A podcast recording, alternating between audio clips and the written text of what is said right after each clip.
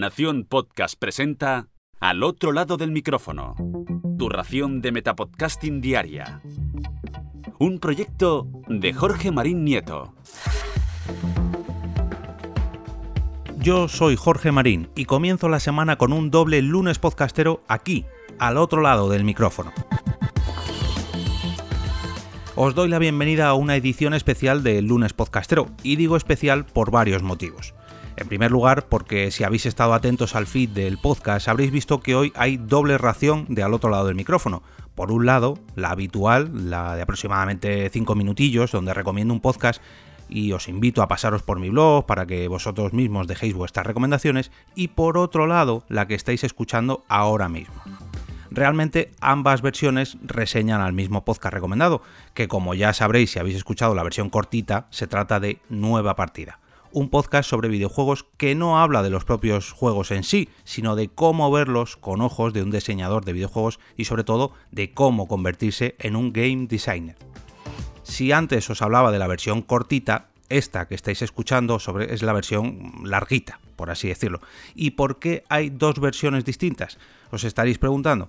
Pues porque hoy, al otro lado del micrófono, o mejor dicho, a, este lado del micrófono, no estoy solo, ya que me acompaña Julián Serravi, el podcaster que podéis oír en nueva partida y responsable de la web serravi.com que viene a hablarnos en profundidad de su propio podcast, de su web y de la formación que puede ofreceros si queréis ahondar aún más en esa profesión tan demandada como es el diseño de videojuegos.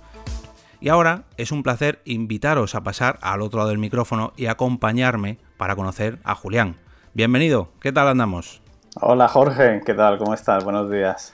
Muy buenas, pues aquí vamos a hacer una versión larga de al otro lado del micrófono, que de vez en cuando hay alguna, pero, pero no es lo habitual, por así decirlo. Nos vamos a pasar muy mucho de los cinco minutillos, seguro, porque tratándose de hablando de videojuegos, que a mí me gustan mucho, y para descubrir el diseño de videojuegos seguro que, nos tomamos un ratillo. Bueno, eso está, está genial. Además, eh, se nos va a pasar muy rápido y seguro que, que a la gente también. Así que esto, esto da para. Tiene mucha mecha como para hablar solamente cinco minutos. Eso es, eso es. Bueno, para la gente que, no te conozca, cuéntanos quién eres y a qué te dedicas exactamente, porque eres diseñador, pero también formador en diseño de videojuegos. Sí, bueno, tú ya me has hecho una muy buena presentación, eh, Jorge, pero bueno, eh, yo me dedico pues a diseñar videojuegos. Eh, por mi parte, empecé hace unos 8 o 9 años, pues empecé como empieza todo el mundo, haciendo pequeños proyectos por mi cuenta. Y, nada, hoy en día soy diseñador de videojuegos profesional para, empresas y aparte de mi, de mi, tiempo lo dedico pues a formación. Eh, como la industria en este sentido es mm, bastante opaca y la gente no suele conocer qué es el perfil del game designer, piensan, es muy normal, ¿eh? pero piensan pues que el diseñador del videojuego es pues un programador, o es un dibujante, o es la persona que hace la interfaz. Y, bueno, en ese sentido, pues eh, yo descubrí esta profesión, me gustó mucho porque eh, yo quería dedicarme a diseñar videojuegos y yo ni me gustaba la programación, ni era algo que me apasionara, ni, tampoco era bueno dibujando, sinceramente. Entonces vi en este puesto eh, una oportunidad muy grande de dedicarme al diseño de videojuegos y además aprovechar, eh, aprovechar mi talento. Y, a eso me dedico también, a enseñar a la gente cómo se puede dedicar a esta profesión, eh, en qué consiste, mm, cómo nos ganamos la vida y, cómo hacemos los videojuegos al final más entretenidos y más divertidos, que al final es, es la finalidad y el objetivo de un game designer. Sí, porque la gente lo juega, lo juega, pero no sabe el trabajo que hay detrás. Que como bien dices, hay programadores, hay dibujantes, hay diseñadores, pero claro, los diseñadores, eh, o sea, tienen que estudiar bastante. Y precisamente eso te quería preguntar, porque hay mucha gente que, como bien dices, se, se quiere dedicar al diseño de videojuegos, pero no sabe realmente lo que tienen que estudiar. ¿Qué, tipo de formación tienen que aprender o, mejor dicho, tener en mente si se quieren dedicar a esta profesión? Vale, Jorge, pues mira, eh, normalmente los alumnos con los que yo trabajo eh, vienen en, digamos, eh, con diferentes niveles de información, ¿no? Para empezar por el nivel más bajo de información, para que así todos los oyentes sepan de lo que estamos hablando, es que hay alumnos, hay gente que dice, vale, yo me quiero dedicar a los videojuegos, pero no sé a qué, ¿vale? Entonces te dicen, quiero trabajar en videojuegos. Pero esto es como si llegamos a un restaurante y le decimos al dueño, oye, yo quiero trabajar en tu restaurante. O a un grupo de música y le decimos, oye, yo quiero ser músico. Pues lo normal es que el hombre del restaurante o el productor del grupo de música te diga, vale, pero ¿de qué quieres trabajar? O sea, ¿en qué perfil? ¿Vale? Esto es lo primero eh, que tenemos que definir. Si tú quieres trabajar en videojuegos, primero tienes que investigar eh, los diferentes perfiles que existen, programador, artista, game designer, animador 3D, modelador 3D, mm, guionista, eh, guionista, guionista, diseñador de, interfaz. Tienes que estudiar, o sea, tienes que, que saber que existen esos perfiles, tienes que saber qué es lo que hace cada uno de ellos en su día a día, porque esto también pasa mucho, ¿no? Que decimos, oye, pues es que a mí la idea de, ¿no? de ser programador o la idea de eh, ser artista o la idea de me gusta mucho. Pero luego lo que ocurre es que en el día a día lo que hace esa persona en realidad pues no nos gusta. Nos gustaba la idea de, pero no nos gusta en realidad eh, la práctica, ¿no? lo que hacemos en la empresa. Entonces lo primero que hay que definir es esto, ¿vale? ¿En qué perfil te quieres, te quieres dedicar? Si alguno de los oyentes pues tiene alguna duda, eh, hay bastante información en, internet sobre esto, pero vamos, que si no me pueden mandar un mail y, se lo puedo explicar, eh, no hay ningún problema. O escuchar tu podcast, porque de hecho tienes un episodio sobre esto precisamente. Sí, de hecho, eh, justo es lo que iba a decir también. Eh, tienen el, podcast y, creo que en la newsletter pues hablo bastante del tema, eh, donde defino muy bien los perfiles y qué hace cada uno para que la gente tenga bastante claro, pues eso. yo lo que intento transmitir es, como yo he estado trabajando en empresas bastantes años, mm, intento transmitir realmente lo que se hace en el día a día en una empresa, lo que hace cada perfil para que, bueno, pues este primer paso ¿no? de, información, que es lo que hablábamos al principio, este primer paso de yo quiero dedicarme a videojuegos pero no sé qué, pues lo den con un poquito más de seguridad y ya lo den en un perfil en el que estén pues eh, lo más convencidos posible de que lo que, lo que van a hacer eh, les gusta. Y, y, yo luego lo que hago es especializarme, personalmente yo me especializo como formador en game designers esta formación, eh, me preguntabas qué es lo que tiene que estudiar, ¿no? Esta gente que quiere dedicarse a ser game designers. Yo esta es, una parte de la, formación que doy, ¿no? Que, bueno, pues tengo mis alumnos y los llevo desde que, desde no tener conocimientos previos a especializarse en esta, en esta materia. Y, y la hago de una forma muy especializada. Y digo especializada porque me parece una palabra clave aquí, y es que mm, hay que especializarse. O sea, eh, se venden muchas formaciones, se venden muchos cursos y se hacen muchos másters y, bueno, eh, incluso en, organismos públicos que desde mi punto de vista no están, no están bien orientados. Y, no hace falta que te lo diga yo, o sea, es que si hablas con cualquier persona que tenga una empresa de videojuegos, a veces pues estas personas son de difícil acceso, ¿no? Pero bueno, solamente tienes que hablar con, con trabajadores de estas empresas eh, ellos mismos lo dicen, ¿no? Que tienen muchas veces muchas dificultades para contratar a gente porque la formación que les han dado es muy generalista, ¿vale? Es una formación donde a ti te dicen, oye, vas a estar dos, tres años aprendiendo programación, aprendiendo dibujo, aprendiendo guion, aprendiendo diseño, aprendiendo em, gestión de proyectos. Y al final, ¿qué pasa? Que de cada disciplina, pues a lo mejor aprendes un par de meses o tres, luego a lo mejor hay seis meses de creación de proyecto, con lo que la formación que te dan es una formación muy superficial y es muy poco vertical, es muy poco profunda. ¿Qué es lo que ocurre?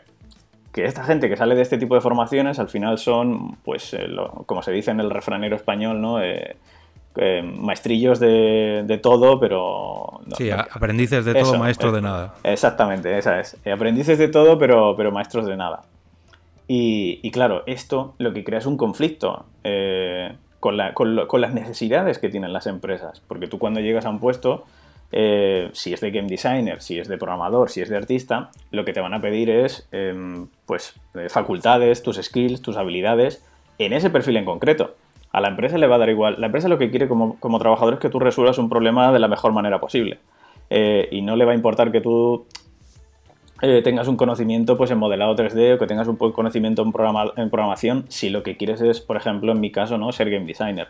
Entonces esto es uno de los problemas que hay en la formación y es una de las iniciativas que me llevó a mí y me empujó a crear una formación especializada en game design para que pues, los alumnos tengan eh, más oportunidades al final, ya sea de crear proyectos por su cuenta y hacerlos con un, conocimiento mucho más profundo de cómo se crea un juego divertido o de que encuentren un trabajo el día de mañana y lo encuentren porque de verdad se han formado en un perfil de forma especialista y si, y si tienen algún problema encontrando trabajo, que no sea un problema de formación, ¿sabes? Que sea otro tipo de problema, pero que la formación que hayan recibido eh, sea, sea de calidad y, y, les permita eso, les permita pues eh, aprender una profesión y encontrar un trabajo.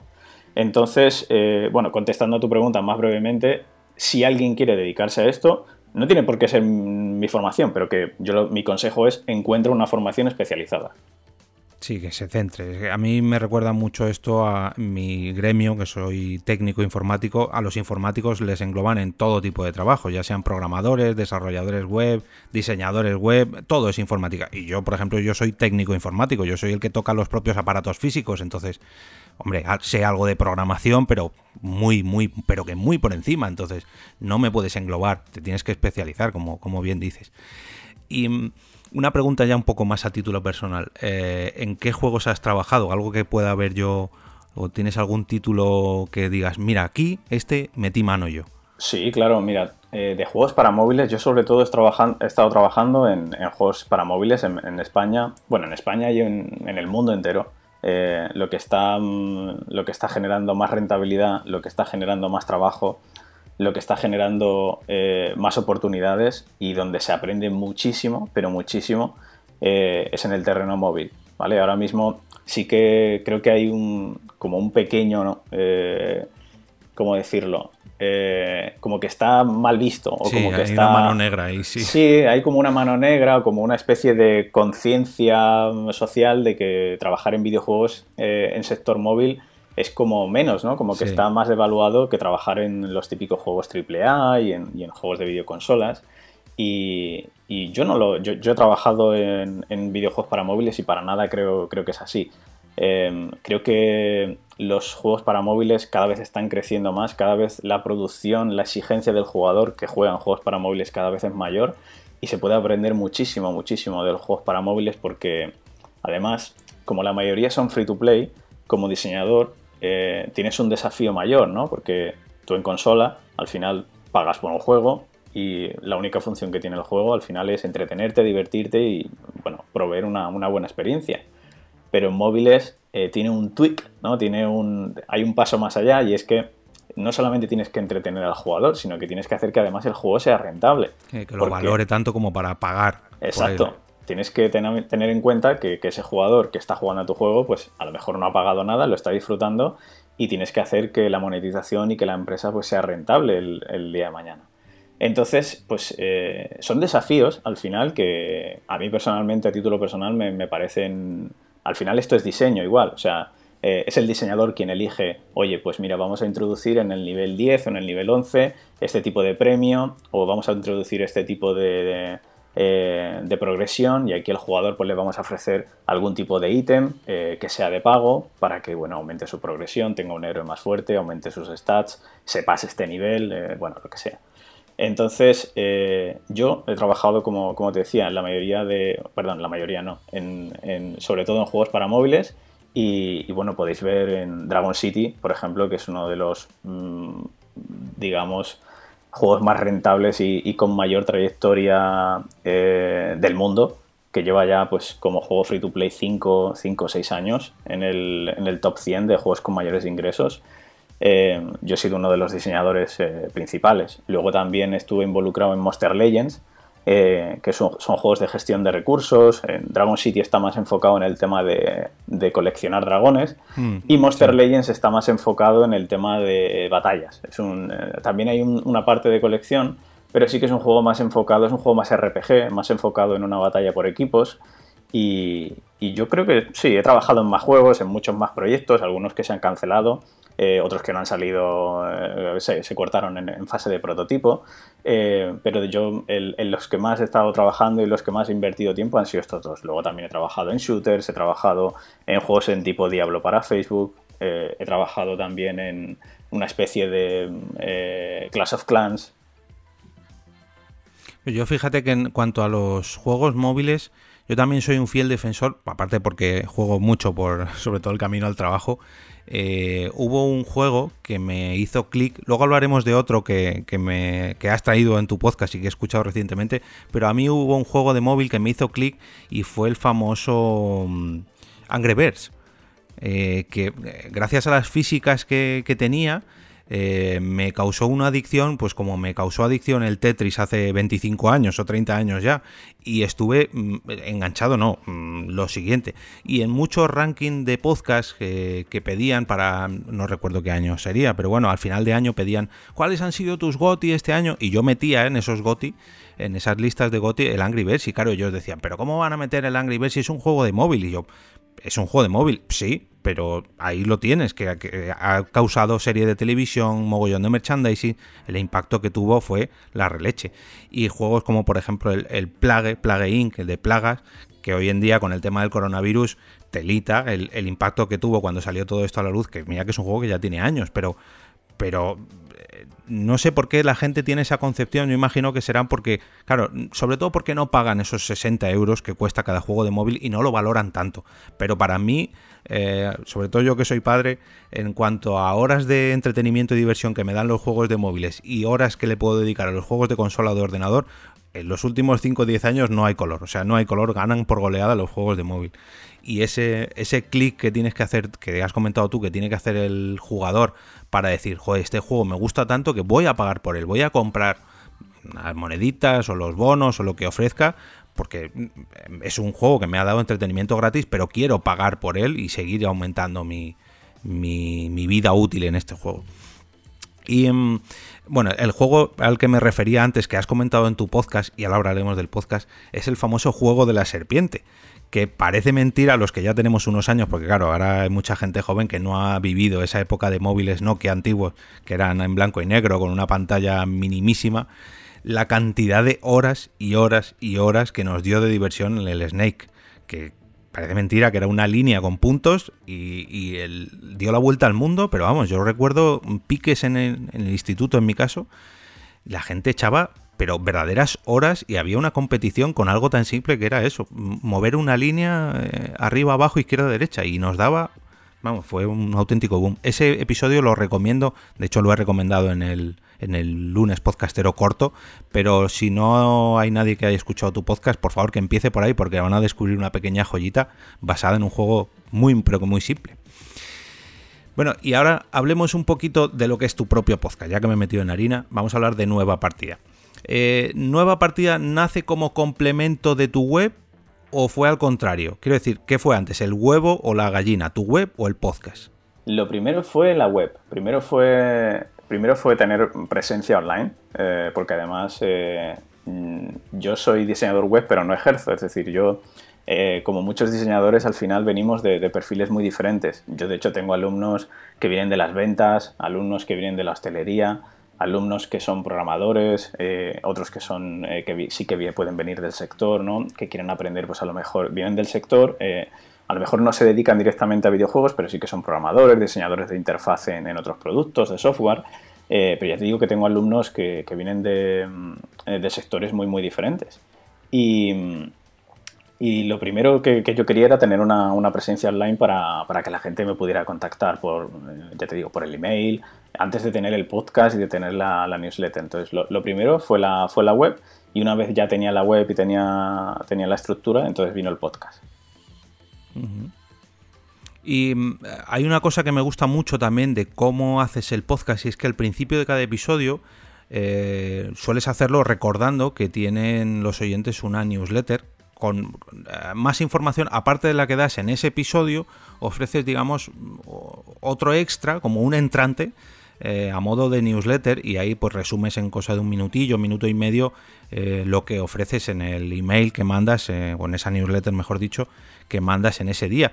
¿Esto es un complemento más de la formación o es lo que ya ofreces habitualmente en la formación? quiero decir, aparte de la formación que tú vas acumulando y que vas enseñando, ofreces estas pequeñas pildoritas que además ofreces otras en el podcast, o sea, son tres caminos distintos.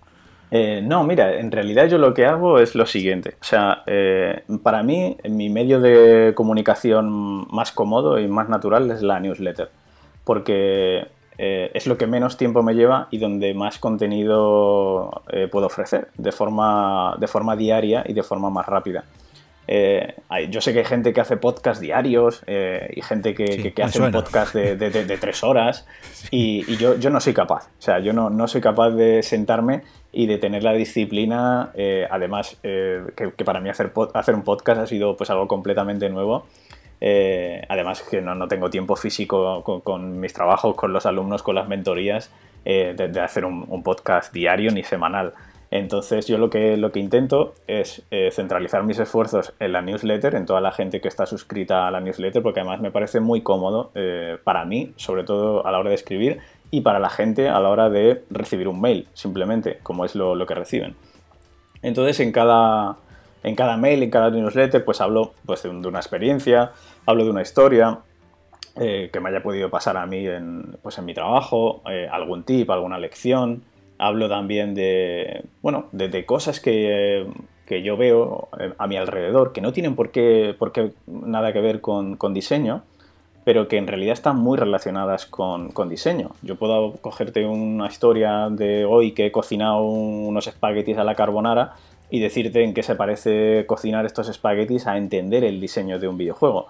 Entonces intento en la newsletter, pues, eh, pues esto, ¿no? Hacer que la gente eh, vea que esto de diseñar videojuegos, que esto del game designer no es algo de frikis, de genios, de, gente que de Estados Unidos o de japoneses, sino que esto es algo bastante fácil de entender, que obviamente es una disciplina que se tiene que aprender poco a poco, eh, que, no te, no te vas a convertir en game designer pasado mañana, pero sí que intento un poco bajarlo a la tierra, ¿no? Intento un poco que la gente vea que esto no es, eh, no es nada complejo ni es física, cuanta, física cuántica, ni nada por el estilo.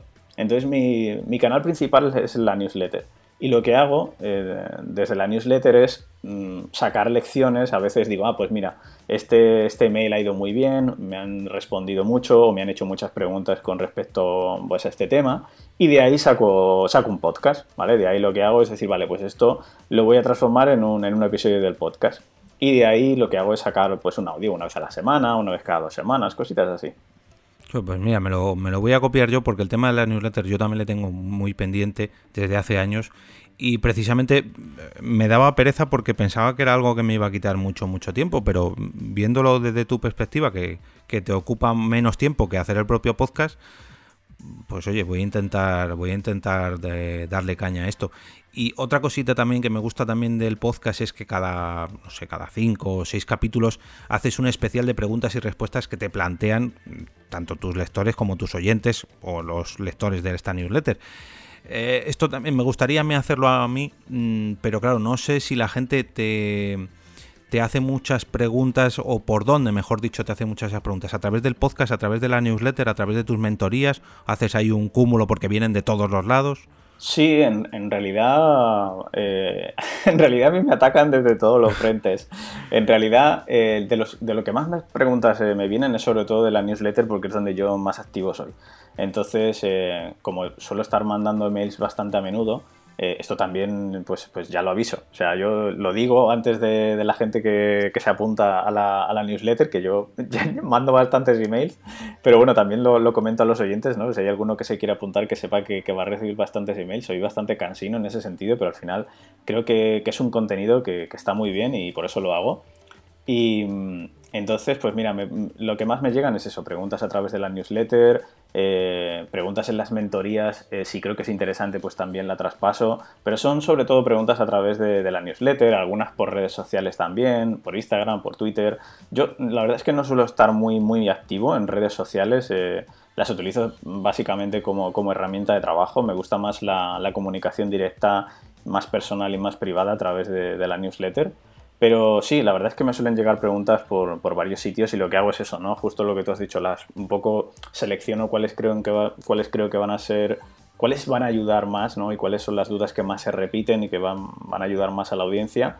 Y, si, no hago un, una, o si no hago un, una, un email con ellas, pues hago, hago un audio para el podcast. Y hablando precisamente de preparar audios para el podcast, o mejor dicho, guiones, eh, los, temas que tratas en los, en los episodios del podcast, ¿aprovechas el temario de estas mentorías o de esta formación que tú ofreces? o lo haces, digamos, una creación exclusiva para el podcast, o en base a estas preguntas que te lanzan, nuevas ideas que te van surgiendo, o, directamente te pones delante del micrófono y le das a grabar, que siendo diseñador de videojuegos no me creo que hagas esto de sentarte y grabar lo que te surja. No, que va, no, no. Eh, yo sí, sí que suelo ser bastante espontáneo, eh, pero no cuando me tengo que. Por eso te digo que me gusta mucho más la newsletter. Soy mucho más espontáneo a la hora de escribir que a la hora de grabar. Yo, cuando personalmente, cuando me toque grabar un, un, episodio, me estructuro una escaleta, ¿sabes? Y ahí me pongo los puntos en los que quiero hablar. Sí que no me lo hago tampoco palabra por palabra, pero sí. que digo, mira, quiero hablar de esto, quiero hablar del otro, que no se me olvide y, bueno, lo voy atacando punto por punto para que la gente también tenga, siga un orden lógico, ¿no? Que no sea una maraña de pensamientos aleatorios eh, y una verborrea por mi parte, sino que... Sí, que al final, si no, adelantas, vuelves atrás, adelantas, claro, check, check, check, check. Exacto, y además eh, también intento yo soy consciente de que mucha gente no conoce mi perfil, de que no conoce esta disciplina, entonces, bueno, intento hacer un esfuerzo de esto se entiende bien, esto está bien explicado y si veo que, no, pues lo regrabo y cosas así, pero eh, sí, más o menos como me organizo es así, punto por punto. Bien. Em, bueno, como sé que entre mis oyentes y entre mis seguidores de Twitter tengo podcasters eh, y seguidores y oyentes de otros podcasts sobre videojuegos, me gustaría que si hay algún interesado en que nos está escuchando en llevarte como invitado a su podcast, que por favor te invite, ya que yo pues hombre, soy jugador habitual de videojuegos, soy informático, pero claro, no estoy tan metido en este mundillo como para saber ni de desarrollo de videojuegos ni para hacerte las preguntas clave porque, hombre, juego, pero no me dejo la vida, como hay gente por ahí que se deja la vida en su juego típico.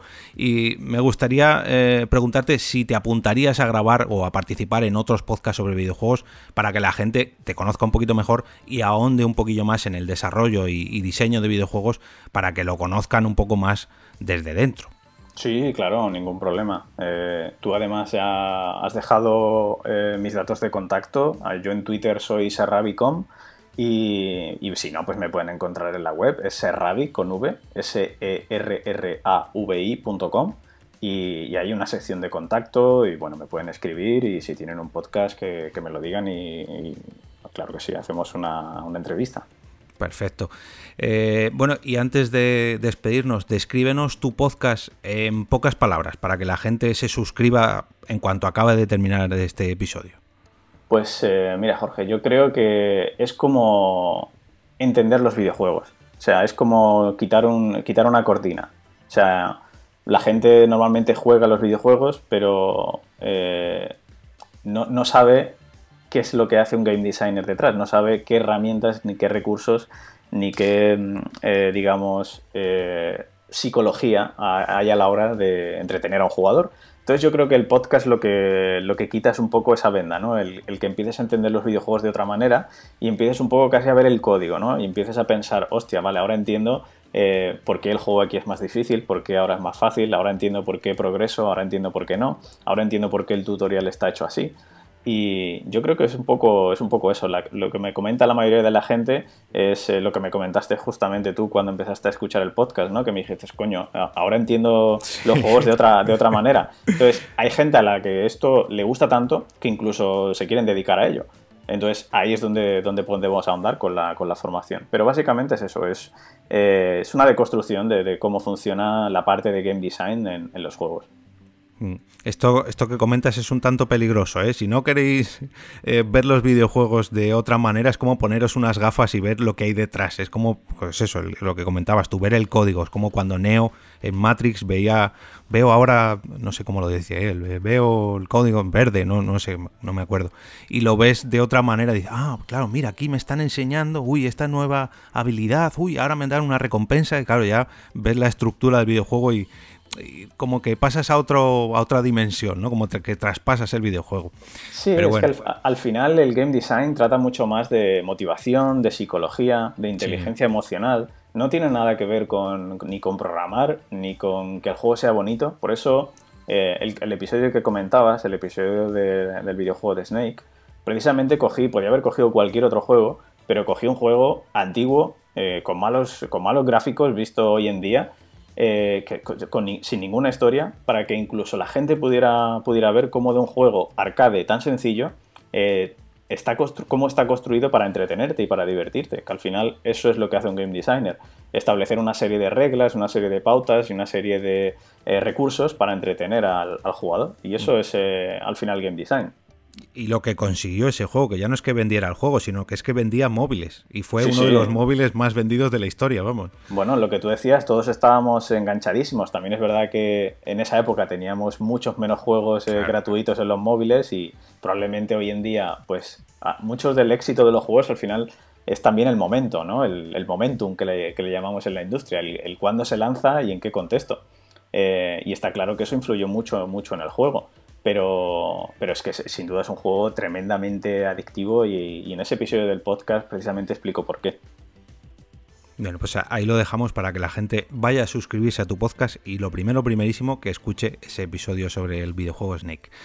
Em, antes de despedirme, me gustaría agradecer tu, intervención y sobre todo tu apoyo a través del perfil de Coffee de este podcast mediante esa pequeña pestaña de commissions que has inaugurado tú, con la que cualquier podcaster puede pasarse a este lado del micrófono para presentarnos, pues eh, ya sea su, su programa, su podcast o bien su proyecto relacionado con el podcasting.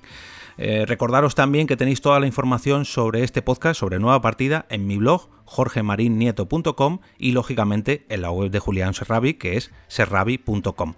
Julián, de nuevo, muchas, pero que muchas gracias por pasarte por aquí. Nada, Jorge, muchísimas gracias a ti, ha sido un placer. Yo encantado de, hablar de este tema y mucho más contigo, que además, pues bueno, ya, ves que la entrevista es eh, súper cómodo, así que muchas gracias. Nada. Y ahora acompáñame para que regresemos juntos a ese sitio donde están los oyentes ahora mismo, al otro lado del micrófono.